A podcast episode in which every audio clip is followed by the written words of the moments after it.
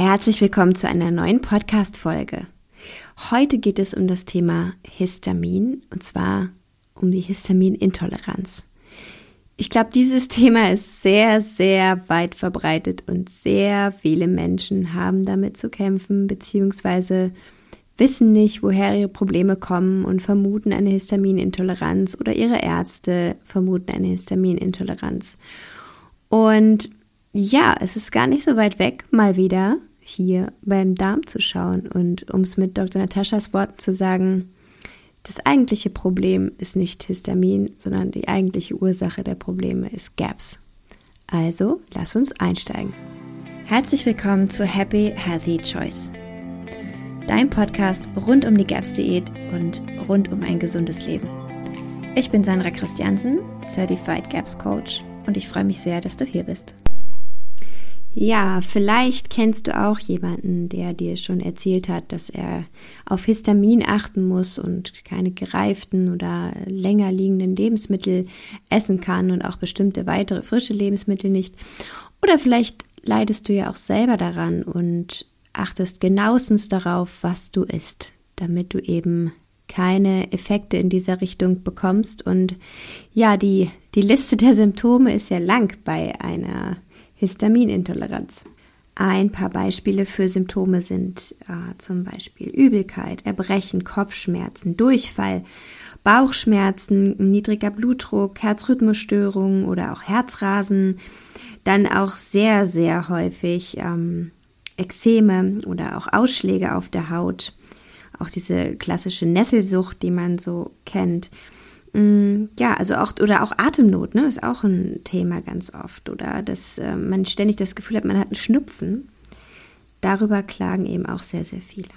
Doch, wenn wir es uns genau überlegen, ist die Histaminintoleranz ja wieder eine sehr moderne, relativ neue ähm, Diagnose oder beziehungsweise ein Diagnoselabel, wie Dr. Natascha das immer sagt. Und ähm, die Ursache oder das Problem ist mal wieder unser Darm, unsere gestörte Darmflora. Und darauf möchte ich jetzt genauer eingehen, damit dir mal ja, bewusst wird, was es eigentlich bedeutet, eine Histaminintoleranz zu haben. Denn die meisten Menschen denken ja, ähm, wie bei Allergien auch, das ist was Angeborenes und ja, dagegen kann man nichts machen. Man ist eben histaminintolerant, man ist laktoseintolerant, man hat eben eine Nahrungsmittelallergie auf diese oder jene Dinge. Aber so ist es nicht. Und das zu wissen, kann ein Life-Changer, ein Game-Changer für dich sein oder Menschen, die du kennst, denen du das erzählen kannst. Histamin gehört wie viele weitere ähm, zu den biogenen Aminen die letztendlich von Aminosäuren abgespalten oder daraus produziert werden. Und zwar ähm, produzieren diese unsere lieben Mikroben im Darm zu einem Großteil. Diese und auch andere in unserer Umgebung produzieren biogene Amine und darunter eben auch das Histamin. Weitere biogene Amine sind zum Beispiel auch Serotonin, Tryptamin, Tyramin, und ähm, noch ganz, ganz viele weitere.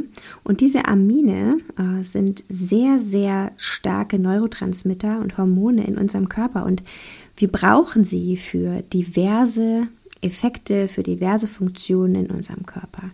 Ohne sie werden wir aufgeschmissen. Also Histamin einfach nur als etwas Böses zu sehen, ist nicht richtig. Und mh, mm, wir, wie gesagt, brauchen es für eine gewisse Funktion.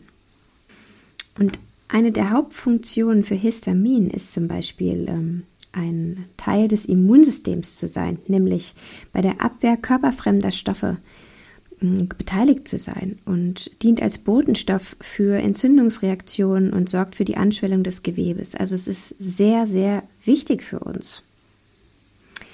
Dieser Produktionsprozess von biogenen Aminen, nicht nur in unserem Darm, natürlich auch in unserem Körper, aus Zellen in unserem Körper, aber ähm, gerade auch von unseren Mikroben im Darm, diese, diese Produktion ist natürlich in einem gesunden, intakten Körper total kontrolliert. Also es gibt natürlich nicht nur die Mikroben, die die biogenen Amine äh, produzieren, sondern es gibt natürlich auch ein Gegenstoff dazu, der das Ganze reguliert. Und jetzt, Obacht, jetzt kommt der Aha-Effekt, der wird zu einem Großteil in unserer Darmschleimhaut, in unserer Darmwand gebildet und von unseren Enterozyten. Ja, und was haben wir für ein Problem, wenn wir ein Gap-Syndrom haben, also wenn wir ein Leaky Gut haben, wenn wir eine geschädigte Darmwand, geschädigte Darmschleimhaut haben, eine gestörte Darmflora, dann gerät das natürlich außer Kontrolle. Es werden eben nicht die passenden Enzyme, die Gegenmittel gebildet, um die, den Exzess von zum Beispiel Histamin wieder einzudämmen. Denn wir nehmen natürlich klar über unsere Nahrung nicht so frische Sachen, eben reichlich auch davon auf und es muss im Darm kontrolliert werden. Und wenn das nicht passiert und wenn dann auch noch unsere eigenen Mikroben weiter fleißig Histamin bilden und unser Darm ist so krank, dass er eben gegen diese ausufernde Ausschüttung von Histamin nicht angehen kann und dann auch noch mit einer löchrigen Darmwand das absolute Tor zum Körper darstellt und wir die biogenen Amine in einer Überzahl aufnehmen und sie in unserem Körper eben Unfug anrichten können. Das Immunsystem reagiert darauf, das Immunsystem kommt aus dem Gleichgewicht und wir werden atopisch. Wir werden eine atopische Person, also zu Allergien neigend. Wir haben Symptome und die Symptome, die einer reinen Histaminintoleranz zugesprochen werden, sind in der Regel nicht einfach nur die Histaminintoleranz, sondern da spielen sehr, sehr viele weitere Prozesse und weitere biogene Amine eine Rolle. Wir nennen es die Histaminintoleranz. Ja, wir haben ein, ein klinisches Bild dafür entwickelt, eine, ein Label gemacht für diese Diagnose. Aber eben einfach die Ursache, der Hintergrund ist nicht das Histamin, sondern eben das Problem in unserem Darm. Und wir haben seit ja, Jahrtausenden, also sagen wir seitdem es die Menschheit gibt, haben wir nicht ganz so frische Nahrungsmittel zu uns genommen. So frisch wie heute haben wir sie, glaube ich, nie zu uns genommen. Mit Kühlschränken, Gefrierschränken, unserem Backofen, Cerankochfeld.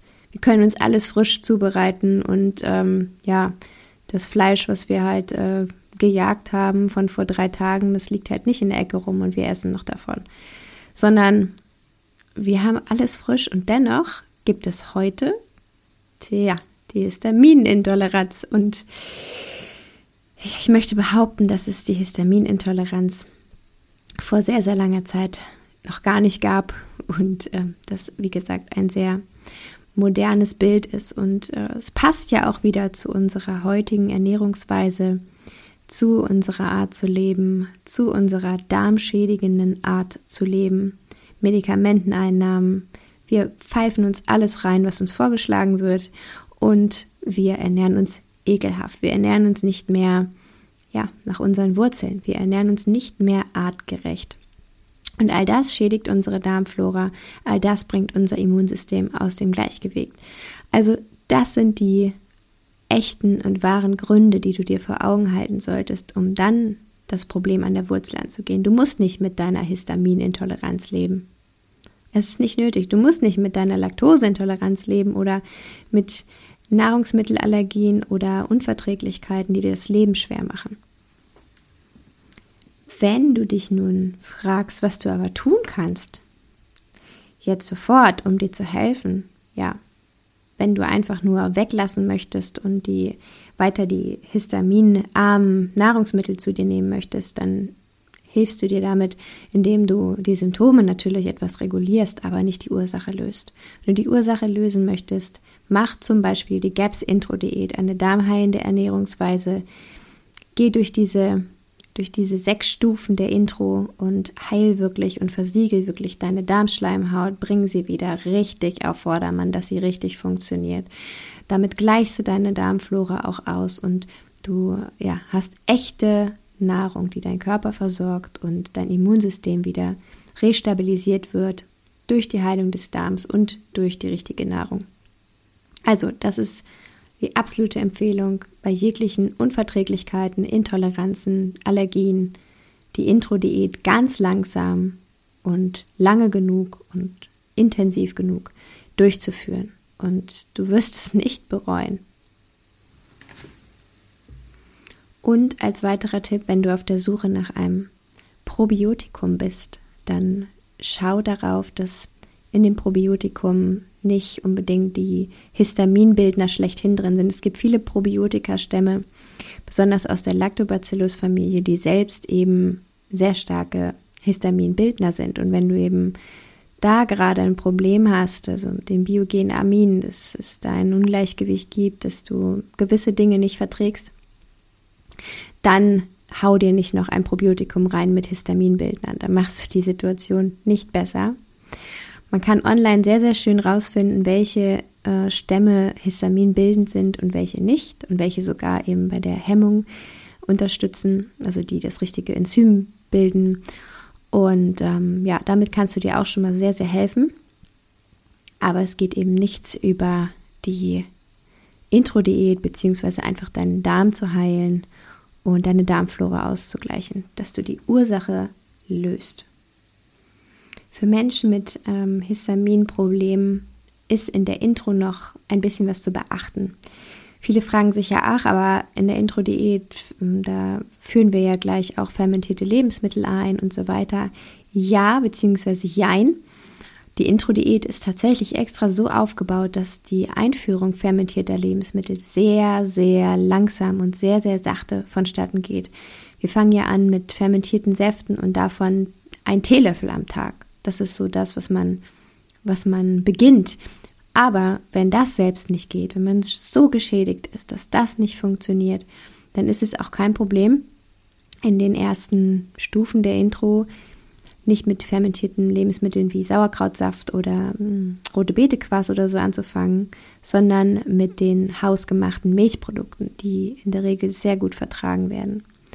Und ansonsten alles frisch zuzubereiten, äh, die Brühen nicht unbedingt im Slow Cooker zu machen, also lange Kochzeiten zu vermeiden, mh, hm, alles sehr schön kurz gekocht, schön frisch ähm, zubereitet und nicht eben am besten sechs Tage von einer Suppe essen, sondern sie frisch zuzubereiten oder einzufrieren, dass sie frisch ist, wenn du sie dann verwendest. Das sind so kleine Tipps und ähm, die Intro-Diät tut ihren Rest und du wirst irgendwann merken, ah, jetzt vertrage ich fermentierte Lebensmittel aber sehr gut und schon richtig große Mengen und das wird immer besser. Also da ist der Ansatz. Wenn du dir dennoch nicht sicher bist, ob die GAPS-Diät etwas für dich ist, dann kannst du auf meiner Website den 5 Minuten GAPS Selbsttest machen und einmal durchchecken, wo du eigentlich stehst und ob die GAPS Diät für dich sinnvoll wäre. Und wenn du dann feststellst, oh ja, das ist für mich sinnvoll und ich bin aber total überfordert damit und weiß gar nicht, wie, wo ich anfangen soll, welche Info ich brauche, welche Ausstattung ich brauche, also Küchengeräte, wie ich meine Küche mit Nahrungsmitteln bestücken sollte, wo kaufe ich ein und so weiter. Es gibt ja tausend Fragen, die einem in den Kopf kommen.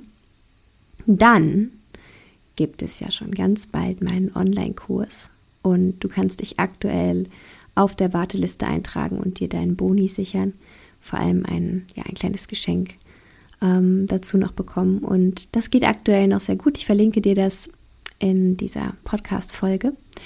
Und schon ganz bald geht es auch los und man kann den Kurs kaufen. Also es sind nur noch wenige Tage.